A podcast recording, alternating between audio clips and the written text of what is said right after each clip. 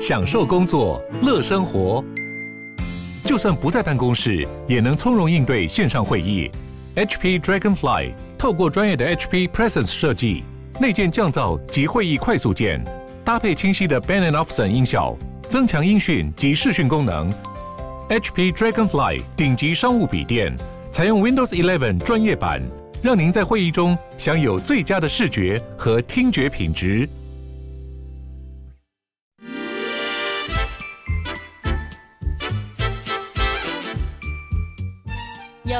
身体，才有健康的生活。名医扣专业医师线上听诊，让你与健康零距离。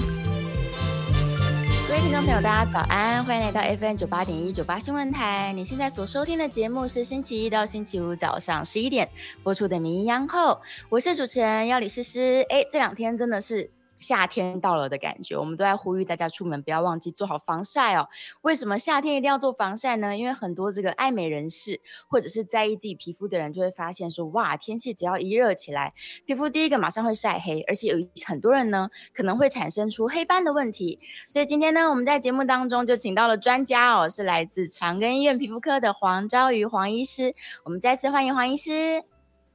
哦，谢谢主持人诗诗的介绍。那各位观众朋友，大家好。那今天也是端午节，那也很高兴大家可以在这边参与我们的这个线上的卫教。是是是，非常开心，黄医师又来到节目中了。来，我们今天就要请黄医师跟大家介绍一下。其实很多人脸上会出现一些比较颜色深的斑点，但是。应该每一个人这个形成斑点的原因可能也不同，然后斑点可能不见得就是所谓的晒斑，所以今天就要请这个黄医师来帮大家厘清一下各式各样的原因，就是为什么到了夏天晒了太阳我就会长斑呢？这个之间的关系是什么？好，那我们其实皮肤啊，到了夏天，呃，最容易出现的两种状况，一个我想是晒黑，那另外一种就是呃晒斑了，这些晒黑的黑斑就会开始浮现。那造成像我们呃皮肤会蛮多困扰的，然后呃很多爱美人士也会觉得说啊这样子就是变得比较呃暗沉一些。那事实上我们这个夏天呢，皮肤晒黑啊这件事其实是呃一个皮肤的自然保护啦。事实上我们晒黑本身哈、哦，它如果我们呃看一下我们的那个图啊，好，我们这个皮肤呃最主要的这个构造上呢，就是我们会有这个黑色素。细胞，哦它是在我们的表皮跟真皮层这个地方。那它虽然它小小的，然后呃数量不多，可是它其实是我们皮肤一个很重要的一个保护。好，就是说它在接受到阳光曝晒，包含紫外线的曝晒的时候呢，其实它就会分泌一些黑色素小体跟黑色素，然后形成一个皮肤就是屏障的的的感觉，就是说它等于它会阻挡这个紫外线去破坏我们的。呃，这个表皮的细胞，好，让它不会产生皮肤的一些病变，好，所以我们晒黑其实是一个正常、很呃，这个皮肤自然保护自己的一个一个方式啊。那至于黑斑的部分呢，则是就是呃，当然在紫外线曝晒下，呃，除了我们皮肤会晒黑之外呢，其实一些黑斑就会开始形成。那这是因为其实我们黑斑的那个部位区块的黑色素细胞，它相对于其他正常皮肤是比较敏感的，所以当我们在紫外线没有做好防晒的时候，这些黑斑就会出现。那但是大家知道吗？其实黑斑又分成非常多种哈，虽然看起来都黑黑一块一块的，那呃其实有好几种黑斑，呃就是待会会带大家来一一了解。嗯，原来是这样。可是可能很多人就会问说，我明明防晒做得很好啊，那为什么我跟朋友出去，他都没长斑，我就会长斑？这个跟我们的这个种族或者是体质有关系吗？我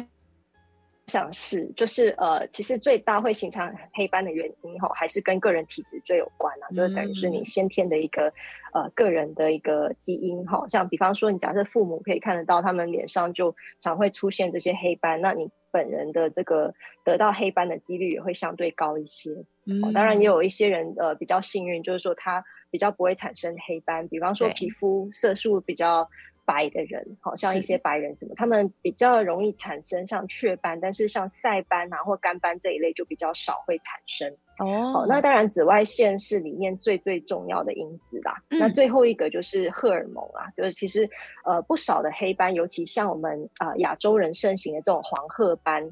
干斑这种，其实它是很受到荷尔蒙影响。哦，所以你会发现，比如说呃，在怀孕的时候啊，因为荷尔蒙的变化比较剧烈，或者说在更年期前后啊，或是病人压力比较大、睡眠不好的时候，他那个黄褐斑就会这样子渐渐的沉淀，然后变越来越深哦，所以这个黑斑形成的原因其实是很很多的哦，那那。呃，所以这几个因素都是需要列入考量。那我们可以做的就是，呃，尽量防晒啊，然后就是调整这些生活作息，让这个荷尔蒙的波动不要太大。嗯。是是是，所以也不是单纯只有防晒而已，我们还要让这个可能心情好啊，压力不要太大啊，等等的。一起来配合，试试。好，那我们可能接下来就要请黄医师跟大家分析一下哦，就是这些斑斑点点这么多，其实他们有各自的名字，像刚刚有提到雀斑啊，然后晒斑啊、干斑等等的，就是能不能请黄医师跟大家分析一下，就是这些斑点它的差异性是什么呢？嗯，我们呃之前有准备一个图哈，就是说我们这个、嗯、呃。主要的黑斑哦，就是带大家来理解，就是我们其实有分成像呃常见脸部的黑斑啊，呃像雀斑这个是最常见的哦，就是说在比较皮肤比较呃亮的人，比较白的人，像呃外国人那种，哦他们其实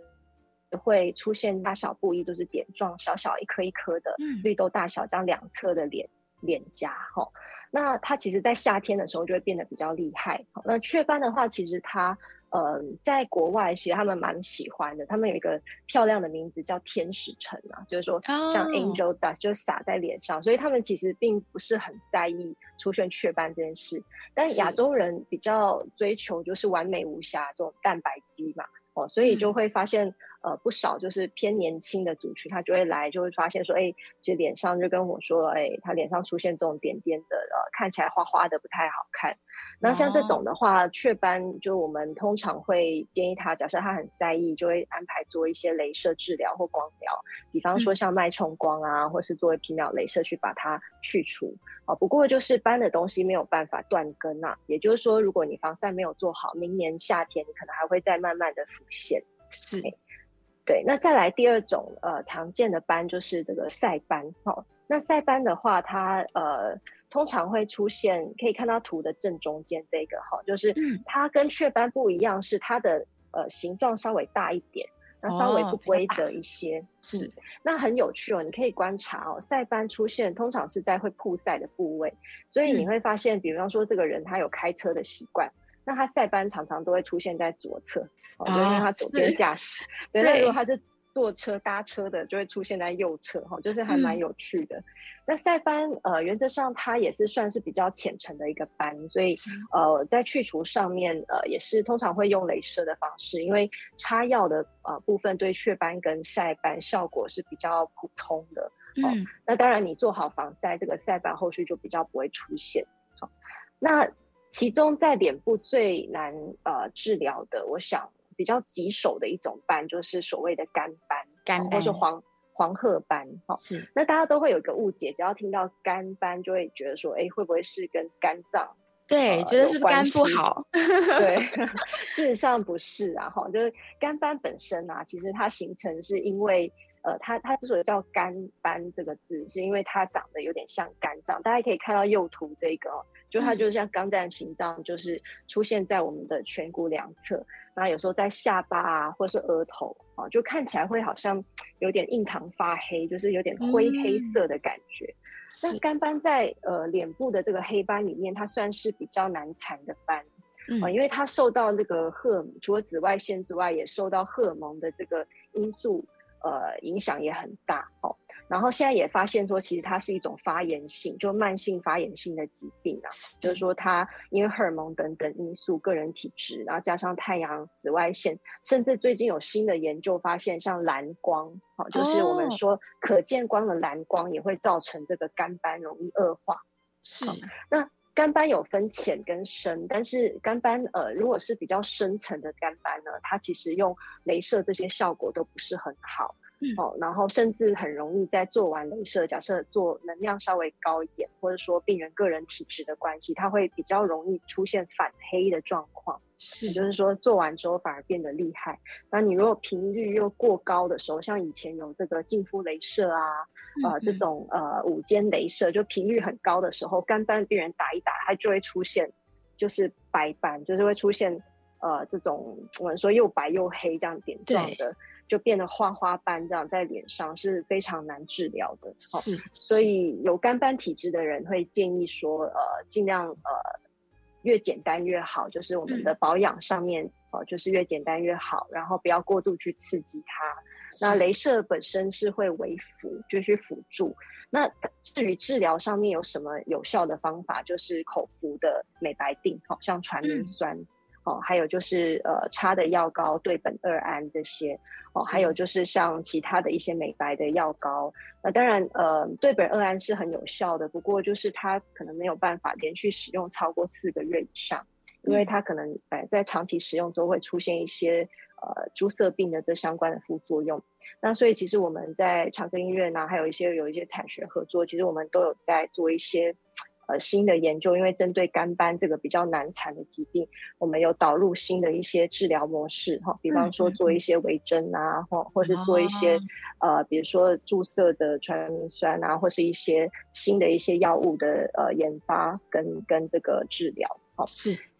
好，那再来就还有另外三个也是偶尔会遇到的斑哈，嗯，那依序就是有颧骨斑、哈太田母斑跟老人斑，好。那颧骨斑跟太田母斑啊，这两个也是偶尔就会看到。然后在亚洲人，呃，像日本裔呀，好，或是亚洲或是韩国这些地区哈，特别容易看到。哈、嗯，反而在外国人身上很少见。哦，好，那颧骨斑跟太田母斑呢？好，它其实是属于也是比较深层的斑。是。那它们两个的差别在哪里？就是在于它的颜色跟深度，还有它影响的位置。嗯，就是颧骨斑的话，就是呃，就跟名称一样，就是它只在颧骨的地方出现。是。那太田母斑跟颧骨斑的差别在太田母斑，它会影响到眼白，哦，就是眼眼白也会看得到这样子。是。对，那那这两个斑其实呃也没有影响病人呃太多健康的问题啊，不会不太会造成健康问题，嗯，只是说就是在呃外观上会看起来比较不好看这样子。是。对，那那治疗的部分，因为它也是属于比较深层的斑，深层的，对，所以治疗上面我们一般上也会，呃，通常也会导入一些镭射的治疗，加上一些口服药等等，嗯，才有办法让它淡化。哦，是，就是说斑的东西很难根除，但是我们是可以淡化的。嗯嗯嗯。那最后一个斑就是可以看到，就是老人斑哈，这边显示的是这个，呃，他在脸。上出现这种凸起来的一颗一颗的，好、哦，那这种老人斑的话，呃，大家会其实还蛮常见，通常年纪比较稍长一点，那你会觉得说好像它抠得掉的感觉，因为它就凸的，一块一块，对对对对。那假设病人他自己不小心去抠抓它的话，有时候会发炎，甚至会变大或是出血。哇，那也是在门诊呃最常有病人会来。呃，就医可能是当他老人斑在发炎的时候，他会担心说，哎，有没有可能是黑色素瘤啊，或是一些不好的东西这样子。那老人斑它它就是算是一个我们呃，其实它有个学名叫做脂漏性角化，就是说它除了黑之外，它其实也是有角化增生的问题。所以我们在治疗上，我们通常就是会用气化镭射把它磨掉，这样子就可以，或是用冷冻治疗把它做一个冰冻，好让它结痂脱落，好就就 OK 了。对，那但是他如果在夏天来做这个冷冻治疗，是不是要更注意那个伤口啊？对呀、啊，就是说冷冻治疗是健保呃，针对有发炎时候后的老人斑是可以用健保的方式去治疗，但是冷冻治疗因为它比较没有办法拿捏那个深度吧，嗯嗯嗯、所以有有时候会。呃，有一点就是造成一些反黑或是反白的情形，嗯，那有时候也需要做好几次才有办法整个弄掉。哎，所以假设说他预算上比较有余裕的话，其实也可以考虑做气化镭射，直接把它磨掉就好了。嗯，就是可以至少确定我们的深度不要那么深。对，没错，没错，是是是。所以如果赵医生刚刚所说的，哦，这个斑它有深跟浅，所以它的治疗方式其实也不太一样，对不对？对，没错，就是治疗的部分呢，呃，我们会分成深斑跟浅斑，然后会导入不同的治疗。嗯、哦，那那当然，呃，最重要还是要先确定这这个斑它是良性还是恶性的啦。哦，甚至有时候斑跟痣两个东西看起来也很像。对，所以其实，在接受任何治疗前，我想呃会建议病人先到皮肤科呃门诊先做一个诊断，确切的诊断再做后续治疗比较好。哦，因为原因是其实我在门诊遇到几个 case，就是他其实是。呃，因为他认为他那个是斑哈，或者痣，所以他就去接受了呃镭射哈。嗯、那但是是还在还没有做正确诊断前接受，但后来发现其实那个看起来像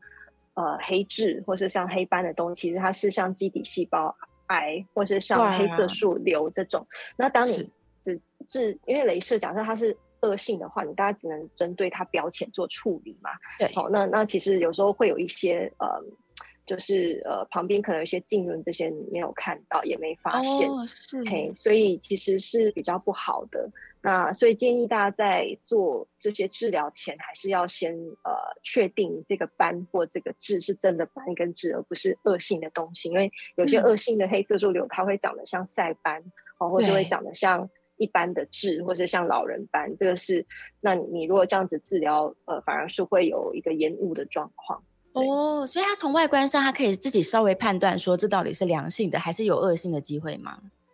呃，的确，就是呃，是是问的，这个是很好的问题哦。那我今天有帮大家准备，就是呃一张 PowerPoint，就是关于我们自己可以怎么样先去自我判断哈。对，就是我们其实有一个 A B C D E 的口诀啦，就是如果你身上出现莫名的一个呃黑斑或黑痣，其实你可以先用这个来做一个初步的判断。是，好，那。那 A 的话就是这个，它其实是来自于英文字母的第一个字的，哈，就 A 就是 asymmetry，、嗯、就是它形状比较不对称，哈，就是它不对称的形状，这个就要稍微注意。那 B 的话就是说 border，哈，就边缘不是很规则，好、哦，那不太规则的时候也是要注意的。嗯、那 C 的话就是所谓的 color，就是颜色，嗯，呃，当它的颜色比较均匀是比较好的，但是如果它的颜色又有就有深浅的时候，其实我们在肉眼看起来会有点偏蓝、蓝灰色，代表它其实是浸润比较深。哦，这时候也是要注意的。那 D 的话就是 diameter，就是它的那个呃直径。那它的直径大家可以用一个笔来带一个笔盖的大小，哈，就是六 mm 左右。如果比那个大，也是需要留意的。嗯，哦，那一的话就是 evolving 啊，就是说它有变化。哦，就是说它今天有发炎。它有流血，或是外观上有一些变化，这个就是我们可以自己要注意的时候。那我们在呃皮肤科呢，我们其实有特殊的检查叫皮肤镜，是这个这个其实不是放大镜，然后那现在的皮肤科医师基本上大部分都有这个皮肤镜的的部分可以做检测，就我们可以透过它的偏光跟非偏光模式，好去去看。细微的构造，嗯、那我们就可以知道说，哎、欸，这个看起来像黑痣或黑斑的东西是属于良性或恶性。那我们是不是有需要再进一步去做皮肤切片检测，好，去看它的这个细胞的形态，这样子？嗯，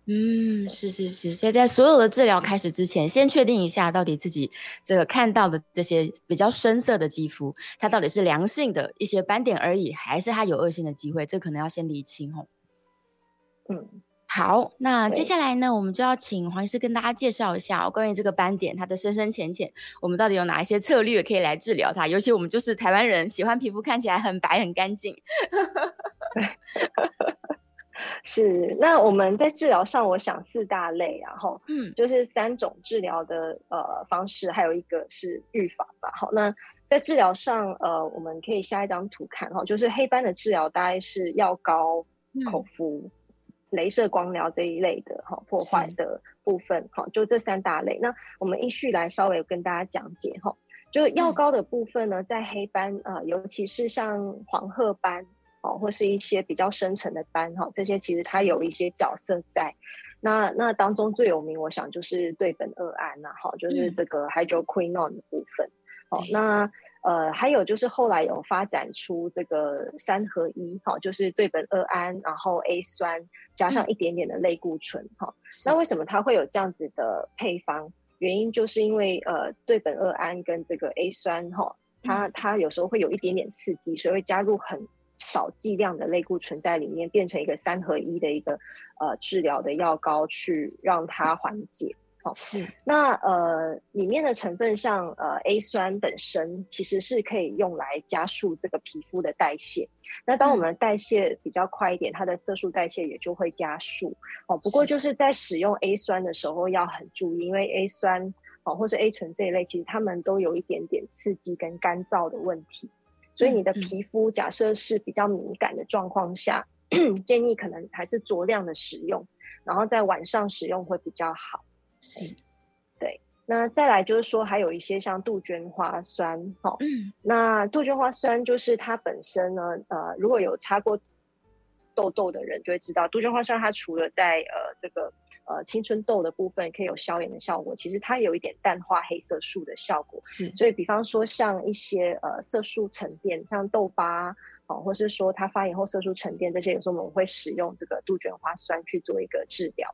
嗯嗯，那还有就是像果酸的部分哈，这又分成有医疗级哦，跟这个居家的这个果酸。哦，那建议这这个部分果酸，它其实是透过这个角质的代谢来加速它黑色素的淡化。哦，不过就是不能过度使用哦，因为我们都知道皮肤角质，其实你如果过度去去角质这件事情，其实反而是会造成它负担。因为我们角质其实是有保护膜在的，那你偶尔就是比如说一周一次到两次这样子的一个果酸频率是可以帮助它的代谢，但是如果你过高，就是每天每天都使用，然后甚至用到皮肤都脱皮、刺激、泛红，那这样其实反而会造成皮肤就没有办法保护，你的屏障就自然消失了，就然后然后这时候就是一点点的刺激就会让你皮肤发炎啊，哈，然后变严重这样子，是是对。所以虽然很多人很喜欢酸类的，但是还是要小心，嗯、不要让皮肤太刺激。是，没错。是，对。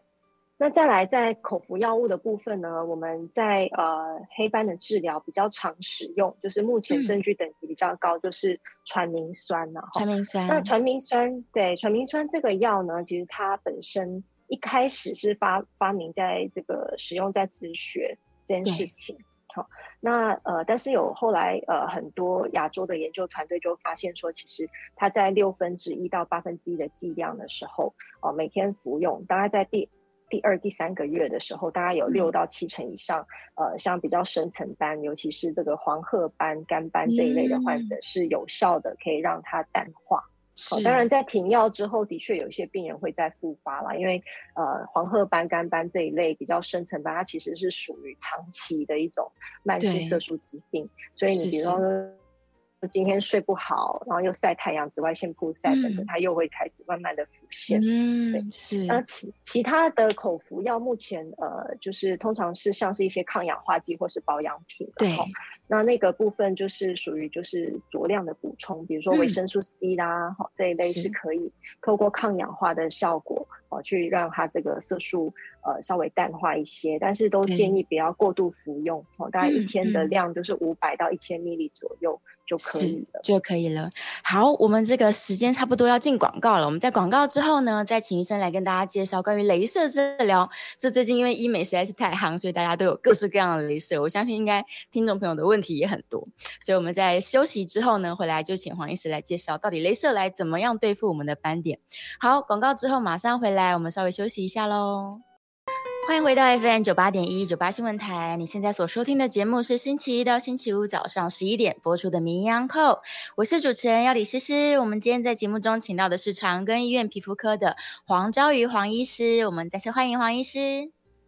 嗯，诗诗好，大家各位观众朋友大家好。好，今天我们在聊这个夏天跟斑点的问题哦。刚刚这个线上有人问了一个我觉得非常好的问题，他说黑人是不是就比较不容易长斑了，或者是他们其实有长？但是因为看不出来，刚好我们黄医师的这个图片可以跟大家解释一下。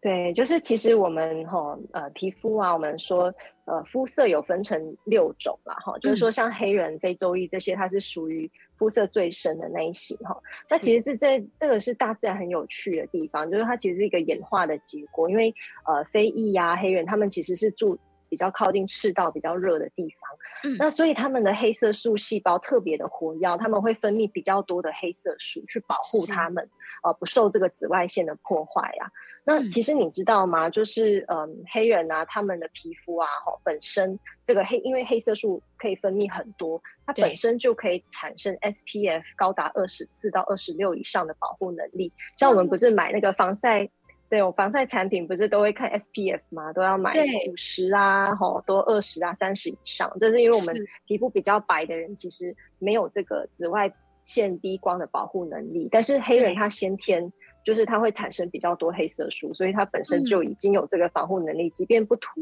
防晒乳，它一样有这样子的能力。所以，因此在黑人身上，你的确比较少会看到黑斑的出现，除了那个老人斑，嗯、就脂漏性角化啦，是，就是那那种凸起来的，凸起来的那种之外，对，你可以看到它像一些呃，像这个呃黑呃黑色素瘤啊，哈，或是皮肤癌这一类，其实在黑人是相对少的。对，那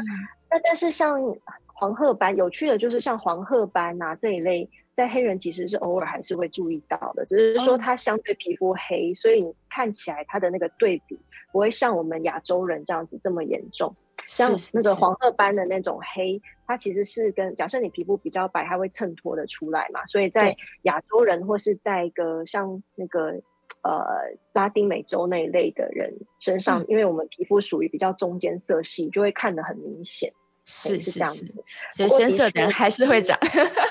对，那那只不过就是深色人的皮肤，其实他会你会发现它老化的没那么快，因为它先天就有保护力。嗯、然后还有就是他们皮肤癌的几率，就跟紫外线相关的皮肤癌比亚洲人或是像外国人少非常非常的多。是是一个天然的防晒。是，所以今天如果皮肤比较黑。就你先天皮肤比较黑，你也不要太难过，因为其实你本身是比较健康的，嗯、你皮肤可以保护自己。那但你皮肤比较白，你也不要太开心，因为 其实你比较容易开 伤，就比较容易有皮肤癌的出现。对，各有好坏。哦，原来是这样。所以如果那些欧巴 day 的听众朋友不要难过了，你的皮肤天生就很会帮你防晒，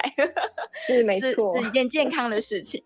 是是。好，然后我们刚刚在广告之前呢，讲到这个关于斑点的治疗，有口服啊，有外用的药膏等等。那接下来就是比较这个更深层的了，就是关于镭射的部分，要请黄医师来跟大家介绍。对，我想镭射呃是一门大学问，然后就是这几年就是因为呃这个美容医学的盛行啊，其实我们镭射的治疗就变成在黑斑里面是一个非常重要的的治疗哈。那镭射呢？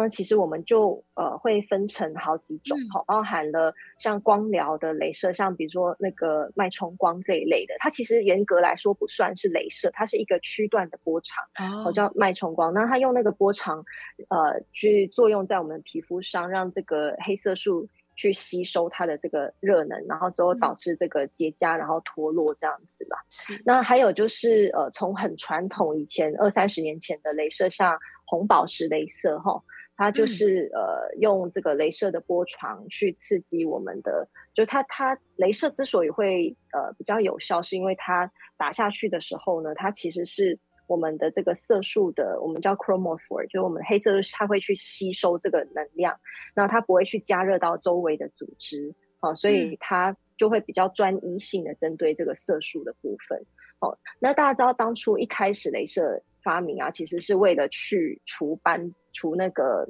呃刺青这件事情啊，哦、然后后来再慢慢是对深层的刺青，因为在国外其实呃除黑斑这件事情啊，反而不是那么盛行的。那但是在亚洲地区，就是因为我们呃一些文化的关系，就大家比较喜欢就是脸上完美无瑕，所以对呃在亚洲反而就是用镭射来除斑就变得非常热门。可是你如果去到欧美西方，其实他们用镭射大部分是在除这个。刺青，好，因为刺青它有黑黑色的刺青，它是把那个刺青的这个 particle 把它震碎，然后让身体去吸收。哦、那这个皮秒，像最近盛行的就是皮秒镭射嘛，哈，它就是呃用呃这个不同的波长啊，五三二一零六四或七五五这样子的波波长呢，去、嗯、呃主要这些波长是因为我们黑色素细胞在这些波长底下它比较敏感，就是它比较可以吸收这个能量，好，然后导致它就是呃。破坏，然后呃，让我们这个呃代就是破坏之后，我们身体就会去吸收它这个黑色素啊，然后就把它、嗯、呃代谢掉这样子。对，那所以镭射的部分在治疗上就是黑。斑其实是它比较专一性的去呃针对黑色素，嗯，好，那当然你还是取决于这个斑到底是深或浅，对，然后它是不是有合并角化的这些问题，比方说刚刚有提到像那个老人斑啊、脂漏性角化，嗯，因为它就是很凸的那一种，那所以这时候我们一般会用这种气化镭射去把它磨，慢慢的把它浅浅的磨掉，好像比较精准一点。那如果你是属于比较浅的，嗯、像是雀斑啊，好，或是像晒斑比较浅层，我们其实就可以用相对波长比较浅的五三二啊，或是像脉冲光啊，好、嗯、这一类的，哦一零六四也可以，就用呃它比较短的脉冲哈，去针对它这个、嗯、呃色素去做处理。那可是如果你今天是比较深的时候呢，我们就会用像呃比较深层波长比较长的这些。呃，镭射，比方说像一零六四七五五这些比较深的波长哈、嗯，去针对比较深的这个呃这个黑色素。那它这个时候，它主要是把它的黑色素给震碎，然后让身体去做一个吸收。那往往深层的，还是建议要搭配一个。呃，口服的药，或是说一些擦的药膏，才能够加速它的代谢。嗯、然后像深层斑，我们也不建议太太短时间去做一个治疗，因为刚刚有提到说，如果过度的话，有时候反而会让这个黑色素细胞给给打死掉，然后它就会出现。因为像我就是主要有白在看白斑门诊嘛，就会发现有一些病人是打完镭射就会出现这个镭射后反白或者反黑的问题，这样子。嗯、对，它就是这整整小块皮肤可能就变得更白了。对，然后就旁边又黑的，就黑白黑白这样子，嗯、就反而是更明显，变成小花猫。是是是，是。刚刚这个黄医师有提到，气化雷射它是可以把皮慢慢的磨掉一点点，所以是不是有一些人他可能皮肤表面有一些凸起的角化物，他可能也没有深色的斑点，那个也可以用就是气化雷射去磨一磨。是是，就是、嗯、呃，气化雷射镭射除了在黑斑这种凸起的脂漏性角化可以使用之外，像呃那种我们说的。有时候息肉长在脖子啊，一颗一颗的，对，或者说脸上有一些小凸起物，其实也都可以用这个气化镭射去磨，好让它比较平整一点。嗯、那只不过就是要提到，在接受镭射的部分呢，就是术前术后都很重要哈。术、嗯、前通常还是建议要先给医生检查，看你现在皮肤的状况适不适合做镭射。对，哦因为有时候假设你今天是处于比较敏感的状态，或是你最近刚去晒完太阳啊，整个皮肤比较状况不太好。哦，那这时候其实其实是建议延缓，就是之后再进行。哦，那还有就是说，你当然要先判断你这个斑是良性或恶性，那属于浅层斑、深层斑，哦，要跟你的医师先做一个讨论，哦，再去接受，并不是说呃一个酷炫的镭射打一打就一定会好，其实是一个很呃专门的学问，就是其实会建议你跟皮肤科医师，哦，或者是相关呃比较有经验的医师去做讨论。再做好你定一个比较完整的计划，因为呃，我们都说有时候打完之后，后续呃，有时候会有一些副作用的产生嘛。比方说，今天如果你是恶性的打了，你就延误治疗。哦，那如果说在呃能量上或者你个人体质上有一些问题，或者你皮肤状况不太好，有时候在打完镭射还是有可能会有副作用的产生。嗯，那术后的部分在镭射的照顾上，我想也是很重要。那最第一名最重要，我想就是防晒了哈，就是说做完。对，做完镭射，因为我们皮肤这个时候它有轻微的发炎，因为刚刚接受了能量哦刺激，所以这个黑色素细胞这时候它也比较脆弱。那皮肤比较脆弱的时候呢，嗯、建议就是如果要出门的话，就还是一定要撑伞、戴帽子。哦，然后呃，还有通常我们都会给病人一些药膏，哈、哦，就是术后的一些照顾的药膏，嗯、让它尽快消炎。哦、是，然后对，大概是这样是这样子。嗯，所以大家如果要求速成，可能都会想说，我赶快去打一打镭射就没事了，因为口服跟擦药都要比较长的时间嘛。对，但是偏偏呢，这个因为镭射的能量比较大，所以它对皮肤的负担真的相对是高的。对，所以是不是也有些人说，这个夏天的时候先不要做镭射，夏天可能以口服跟药膏为主，冬天再去打镭射，可能比较好照顾伤口呢？呃，这个的确，那要看你的工作形态是什么吧。假设你本来就是在室内工作者，嗯、其实就没有差异太大哦，哦。那也同时也是要看你接受的是哪一种镭射。假设你接受的那种镭射会发炎的程度比较高一点，那可能你就可以跟医生讨论说，嗯、那我们是不是可以延缓到呃，就太阳不要那么大的时候来做这些治疗。嗯，是是是，还是跟医生密切配合是最重要。对，就是等于说在这一块讨论是很重要的，因为有时候会发现病人来他的期待是很高的，比方说他认为只要打完镭射花了这个钱，他一定就可以根除。哦，那我必须再再再强调，就是其实斑这件事情我们是可以淡化，但是也要说到根除这件事情是不容易的，因为这后面你还是要加上防晒啦，哈，定期的保养，这样子才有办法做一个。呃，完整的控制。那再来也是不建议病人做过度频繁的治疗哈，因为有时候看到广告，这些病人就会有一些迷失，认为说啊，就是镭射呃用来长期的保养啊，所以什么像以前都一两周打一次，一两周打一次，这样其实是有一点点过头啦。那也要看说病人呃这个肤质适不适合。所以我是。觉得说，在做这些治疗前，还是要跟比较了解皮肤的的医生进行讨论，就是像皮肤专科医师啊，我们在这部分就比较清楚知道所以，你的肤质目前状况如何。所以我都觉得说，不要过度，就是我们是是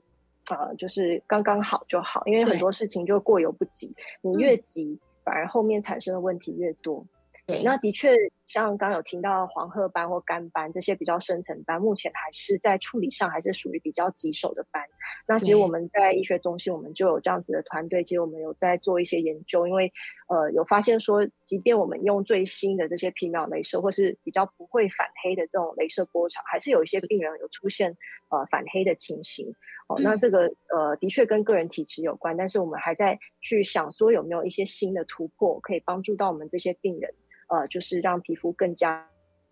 的稳定。嗯，是是是，所有的治疗其实对皮肤来说都可能是一个外加来的这个负担哦，所以真的是要善待自己的皮肤，不要太。太追求这个完美无瑕的肤质，毕竟会长斑，它跟体质啊、跟生活习惯啊，刚医生都有分享，是非常接近的。好，我们这个稍微又要进广告了，广告之后呢，会来回答一下我们线上朋友的问题。然后我们今天应该也可以开 coin 哦，coin 专线是零二八三六九三三九八零二八三六九三三九八，如果你有什么问题的话，欢迎 coin 进来。好，广告之后嘛。欢迎回到 FM 九八点一九八新闻台。你现在所收听的节目是星期一到星期五早上十一点播出的《名医央叩》，我是主持人要李诗诗。我们今天在节目中正在讨论这个夏天跟难产的黑斑，请到的是长庚医院皮肤科的黄昭瑜黄医师。我们再次欢迎黄医师。嘿，诗诗好，各位观众大家好。好，回来喽。这个我们哎，稍微讲一下保养好了。这个女生因为太爱用保养品了，就是除了我们刚刚说出门可能要撑伞啊，可能要防晒，穿一些薄外套啊，脸部 比较难遮起来。现在有戴口罩可能好一些了。但是如果要在家做一些居家的保养品的话，是不是有一些这个雷点，我们不应该去碰触它？对，其实我们。呃，身为皮肤科，我们通常都会讲强调越简单越好啦。是，像我自己本人，就是我我其实也在保养上都是越精简越好，因为、嗯、因为当你接触了越多的化学物品啊，其实你有时候皮肤产生过敏的情形就会越高。好、所以最基本的防最基本的两道就是防晒跟保湿。嗯那那保湿的话，这个就要看你的肤质啦。是就如果说你是偏比较油性的时候，哦，那其实你在选择保养品上面，当然就不要那么油腻。哦，嗯。那还有就是有一个错误的观念，就是常常病人都会觉得说，哎，我的皮肤如果是要保湿，我就多喷一些水就好。哦，其实这样是不不对的，就是或者是说我就用化妆水这样子就可以。哦，那因为。为什么不对呢？原因是因为其实水呀、啊，当你只单纯涂水的时候，其实它反而是会蒸发，就会把你的表皮的这些水分给带掉了。哦，所以你还是会需要一些就是比较 cream 状到就是比较稠一点点的呃 lotion 哦，就乳液哦或者乳霜类的，看你的肤质哦去做一个调整，嗯、去把它锁水，这件事情才会比较好。嗯那呃，像如果是平常我在做一些保养的时候，其实我就会，比如说洗完脸的时候，趁你刚刚擦干，趁皮肤还有一点湿度，这个时候是最好上乳液保湿的时候。哦，那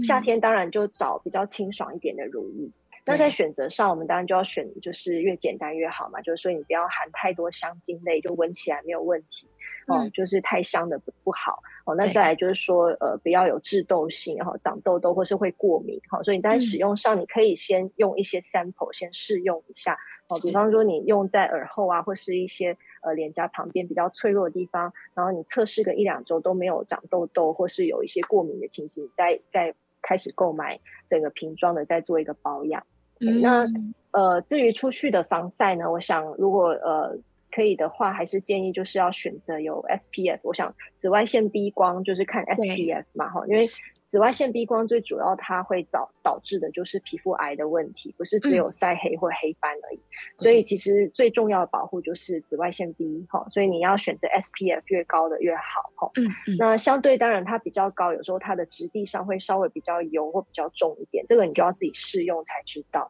好，嗯，那再来，如果你怕老化或是一些斑的形成，哈，那你就可以选择也有同时有 UVA 保护，就紫外线 A 光的保护。那我们要看的标示就是看那个，假设是呃这个日系的产品，就是看 PA PA，而且 PA 两个字，然后很多个正号，哦，就是三到四个，这个是比较好的。是，是，是。那如果是欧系的产品，就是看 PPD 呀，哈。那它就是会写十六以上，嗯、这些是属于系数比较高的这样子。对对。那比较近期就是刚刚提到的蓝光啊，就是说可见光，嗯，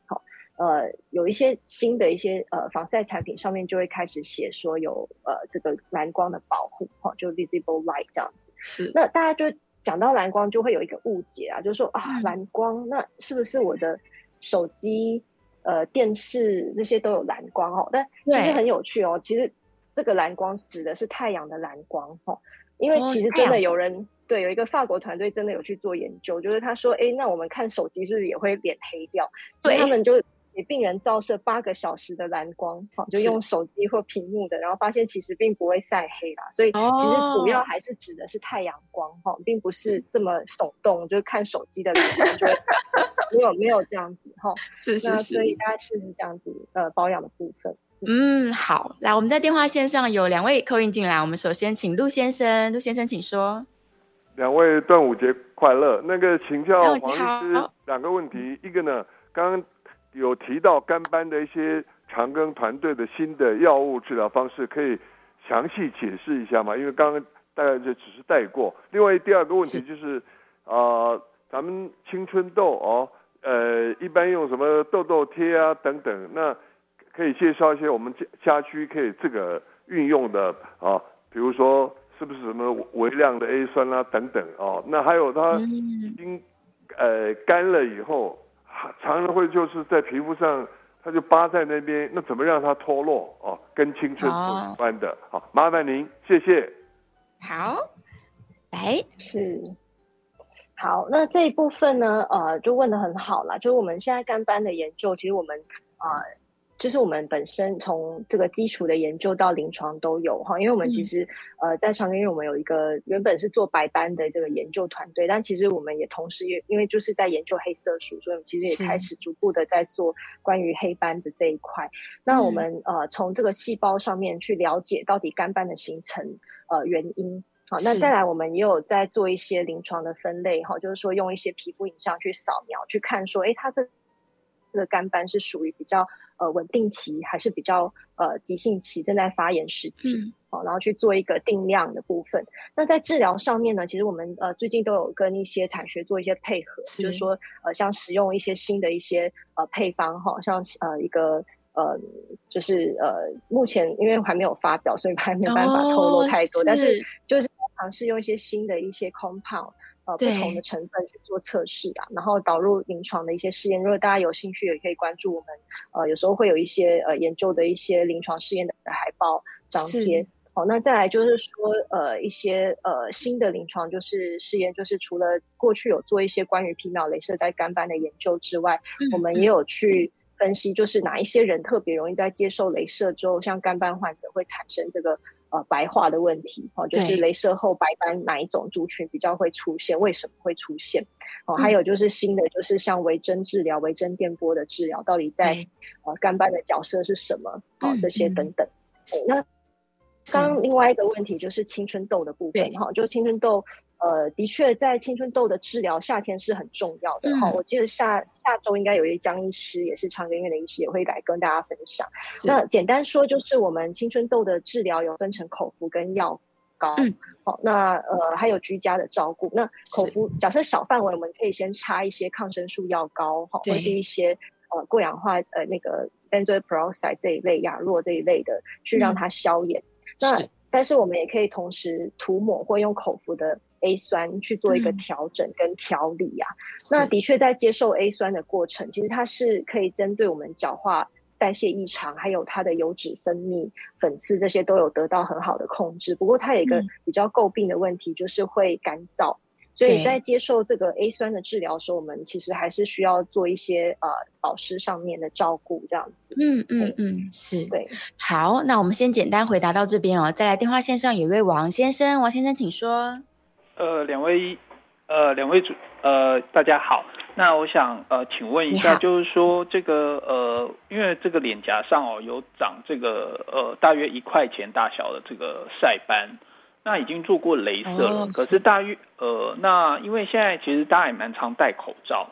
那只是他大约差不多半年后，他又在同样的区域、同样的地方